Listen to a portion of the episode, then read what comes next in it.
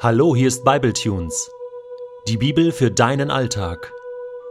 Der heutige Bibletune steht in Richter 12, die Verse 1 bis 15 und wird gelesen aus der Hoffnung für alle. Die Männer des Stammes Ephraim versammelten sich und gingen gemeinsam nach Zaphon, wo Jephthah sich aufhielt. Sie fuhren ihn an. Warum bist du ohne uns gegen die Ammoniter in den Krieg gezogen? Warum hast du uns nicht um Hilfe gebeten? Aus Rache werden wir dir jetzt das Dach über dem Kopf anzünden. Jephthah erwiderte, Mein Volk und ich gerieten in einen schweren Streit mit den Ammonitern. Ich rief euch, aber ihr habt mir nicht geholfen. Als mir klar wurde, dass ich nicht auf euch zählen konnte, bin ich auf eigene Faust gegen die Ammoniter in den Kampf gezogen und habe sie mit der Hilfe des Herrn besiegt. Warum kommt ihr jetzt und wollt mich angreifen? Jephthah rief alle Männer von Gilead zusammen, denn die Ephraimiter hatten sie beschimpft. Ihr aus Gilead seid doch nur entlaufenes Gesindel aus den Stämmen Ephraim und Manasse. Die Gileaditer kämpften gegen die Männer Ephraims und besiegten sie. Dann besetzten sie die Jordanübergänge und schnitten ihren Gegnern den Fluchtweg ab. Immer wenn ein Ephraimiter hinüber wollte, fragten sie ihn: Bist du aus Ephraim? Verneinte er, so forderten sie ihn auf: Sag einmal Schibolet, wenn er das Wort nicht richtig aussprechen konnte und stattdessen Sibolet sagte, dann packten sie ihn und brachten ihn an Ort und Stelle um. Damals wurden 42.000 Ephraimiter getötet. Jephthah führte Israel sechs Jahre. Als er starb, wurde er in einer Stadt im Gebiet von Gilead begraben. Nach Jephthah wurde Ibzan aus Bethlehem Richter von Israel. Er hatte 30 Söhne und ebenso viele Töchter. Seine Töchter waren alle verheiratet und wohnten nicht mehr zu Hause. Dafür hatte er dreißig Frauen für seine Söhne gefunden, die nun in seiner Familie lebten. Sieben Jahre lang führte er Israel, dann starb er und wurde in Bethlehem begraben. Nach ihm übernahm Elon aus dem Stamm Sebulon die Führung. Er war zehn Jahre lang Richter von Israel. Als er starb, begrub man ihn in Ajalon im Gebiet Sebulons. Sein Nachfolger wurde Abdon, der Sohn Hillels aus Piraton. Er hatte 40 Söhne und 30 Enkel, die 70 Esel besaßen. Abdon führte Israel acht Jahre. Dann starb auch er, und man begrub ihn in Piraton im Amalekitergebirge, das zum Gebiet Ephraims gehört. Wenn ich damals Ephraimiter gewesen wäre, ich wäre zum Logopäden gegangen. Ich hätte das Wort Schibolet so lang geübt, bis ich es hätte sauber aussprechen können. Schibolet ist doch gar nicht so schwer. Wieso konnten die das nicht sagen?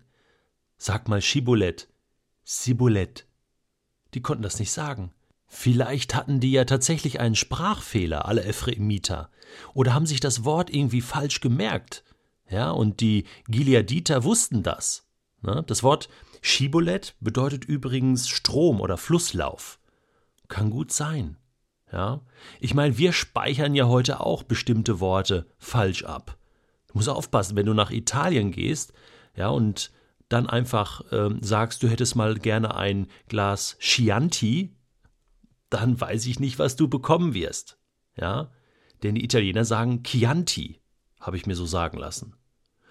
Oder wenn du einen Espresso bestellst, weiß ich auch nicht, was du bekommen wirst. Vielleicht hast du Glück und jemand kann Deutsch. Ja?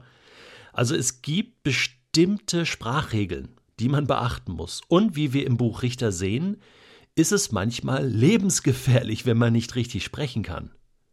Okay, nun aber Spaß beiseite. Ich finde, da musste man jetzt mal drauf eingehen, denn das Ganze ist ja so bitterböse und, und abgrundtief schwarz, da muss man einfach auch mal lachen können, oder? Und den Humor nicht verlieren. Was hier passiert, um es kurz zusammenzufassen, ist natürlich wieder etwas Schlimmes. Brudermord könnte man sagen. So wie Kain damals Abel seinen Bruder erschlagen hat auf dem Feld, weil er eifersüchtig war, so kamen jetzt die Ephraimiter, um Krieg zu führen gegen ihre eigenen Brüder. Das zeigt schon auf, was später dann nach dem Tod von Salomo sich bewahrheiten sollte, dass nämlich das Land Israel, das Volk Israel auseinanderbrach in alle Einzelteile. dass schon immer der Wurm drin war, dass schon immer Neid und Hass, Lieblosigkeit, Egoismus an der Tagesordnung waren und diese Israeliten ein ganz normales Volk waren, ganz normale Menschen, denen es auch nur darum ging, ihre eigene Haut zu retten, selbst an erster Stelle zu sein. Und so waren die Ephraimiter nicht dankbar und freuten sich darüber. Sie haben ja in früheren Zeiten auch schon mitgeholfen, das Land zu verteidigen, mit Krieg geführt an vielen Stellen.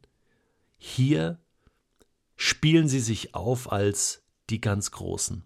Und Jefter verteidigt sich und er macht es gut. Er sagt, ich habe euch doch gefragt, ihr habt mir nicht geholfen, also was kommt ihr jetzt? Er ist absolut im Recht und sie absolut im Unrecht. Aber du merkst schnell, hier geht es nur darum, Krieg zu führen, seinen eigenen Kopf durchzusetzen. Und Jefter lässt sich das nicht gefallen, die Gileaditer lassen sich das nicht gefallen, und so kommt es zum Krieg und so kommt es zu 42.000 Toten. Bruderkrieg, Brudermord, das ist das Schlimmste in dieser Welt.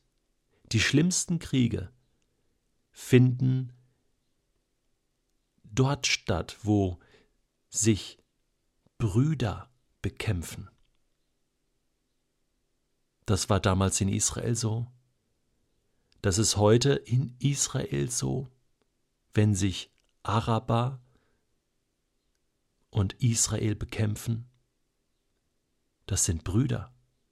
Es sind Söhne Abrahams die sich da bekämpfen. Das ist in Syrien so, wo sie aufeinander losgehen. Das ist in der Ukraine so. Das war in allen Weltkriegen so. Letzten Endes sind wir doch alles Brüder. Wir stammen doch alle von Adam und Eva ab, von Noah ab. Wir haben doch alle einen Gott der manchmal zugegebenermaßen unterschiedlich verstanden wird, unterschiedlich benannt wird. Aber ich möchte das mal deutlich aussprechen. Was wir tun, ist Wahnsinn. Was wir tun, ist nicht das, was Gott will für diese Welt.